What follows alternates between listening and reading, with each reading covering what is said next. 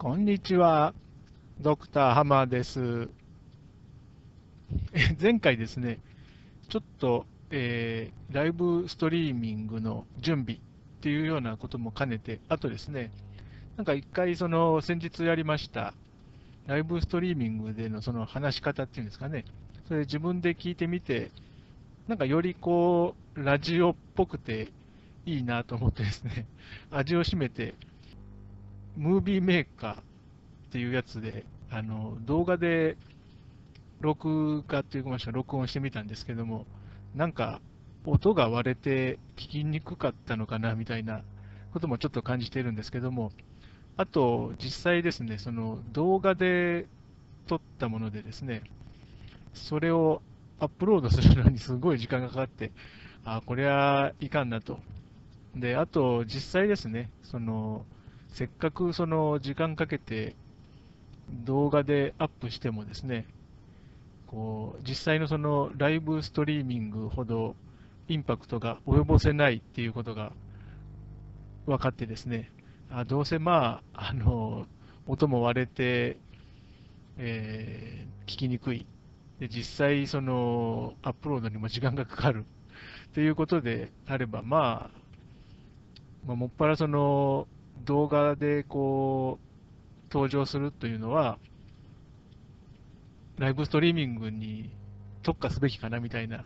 そんなことをちょっと学習させていただいた次第なんですけども、まあそうですね、あのまた、はい、木曜日には、えー、なりましたこのウェブカメラでですね、あの動画で登場したいと思うんですけども、まあ、基本的にはこういう形であのトークということでですね、あの私のトークに妻の描いた絵を、えかぶせて、えアップしていきたいなと考えております。えなかなかあの絵本の方もですね、え絵本というふうに言ってしまうと、かなりあの妻の方も、え構えてしまってですね、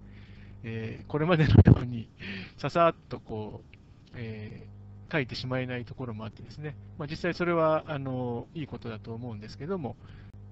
なんかあの、それなりにストレスもたまるようでですね、あのいろんな絵をまた、その絵本以外のですね、絵もあの描いて遊んでたりもするようで、まあ、そういったそのプロセスもですね、感じていただくというのも、まあ、我々のですね、その、まあ、なんか私たちなりにですね、そのこう、楽しみながらやってますよみたいな、そういうこうメッセージになればいいかなというようなことも考えておりますので、はい、あのぜひとも妻の絵の方もですね、えーお時間あればですね、その動画も含めてですね、あの楽しんでいただければと思います。で、私の方はですね、あの引き続きですね、そのフィクションですね、あの自分の言いたいことをこうフィクションの形にして書き表せないかということを考えていて、あの先日の動画では、あのアーサー・クラークさんの地球幼年期の終わり、チャイルドフッズ・エンドっていうのを紹介させていただいたんですけども、あのそれ以外にもですね、あのちょっとこう簡単にググググったところですね、まだどんなものかちょっとこう内容を読んでないので、わからないんですけども、そのベーシックインカムというようなその世界を思い描いて書かれたフィクションというのが、あのググったところヒットしましたものでですね、それも早速注文して、ちょっとこう読みながらですね、そういったその先達たちのこうフィクション、えー書き方とかですね、えーそういったものをこう学びながらですね、自分なりに何か書けないかということをあの検討している次第ですね。で、あと、まあ、その、こう、そういったそのリサーチをしていてですね、ちょっとこう勇気をもらえたのが、その、一冊ですね、そのベーシックインカムのユートピアみたいなものを描いたフィクションないかなっていうのでヒットしたもののですね、えーそれのこう、えーイントロダクションでですね、えーなんかその作家の方がですね、何度かその原稿をですね、えー出版社の方からこうリジェクトされて、えこう読み直しているときに、こうひらめいたことがあるみたいな、そういうこうエピソードが紹介されていて、あのあなんかでも、結構その、えー、何作もですね、書かれているような方で、割と有名なあの作家さんらしいんですけども、えー、そういう方でも、まあ、最初はですね、こうリジェクトされて、なんでかな、なんでかなっていうのを自分でその書いたものをですね、何度も何度もこう読み直して、でそこでこうひらめきを得られたみたいですね、そういうエピソードだったんですけども、あのより具体的には、やはりこう未来の世界を思い描いて書かれていたようなんですけども、まあ、SF ですのでですね。でただし、どうしてもそのご本人としては、こう細かいプロセスっていうんですかね、そういうものがすごく大事だと思われているので、どうしてもそっちにこ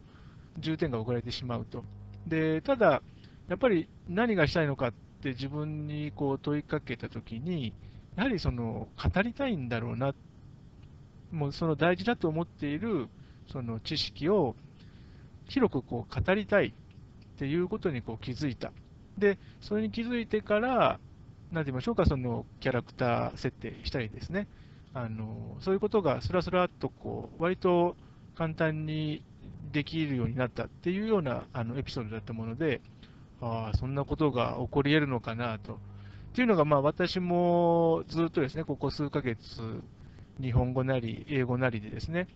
書き続けていて、どうしてもその、私もこう、プロセスにこうこだわってしまうというか、人の意識っていうのはどうやって生まれるかとかですね、あの情報っていうものはそもそもどういうものかとかですね、そういうことは、あの自分なりにその理解が間違っているとは思わないんですけども、それをあの書いていると、どうしてもその、多分書かれていることが間違っているんじゃないんでしょうけど、まあ、なんかこう、多分それそのまま読まされても、読む人って、全然その、こう響かないというか、まあ、そもそもこう途中で読むのが嫌になっちゃうみたいな、あのそういう感じがするんですね。ですから、あのこうフィクションでどうかっていう感じで私も考え始めているところなんですけども、でそれで実際ですね、そのどういうふうに書けるかっていうのは、どうもその方法論というのも全然分かってませんし、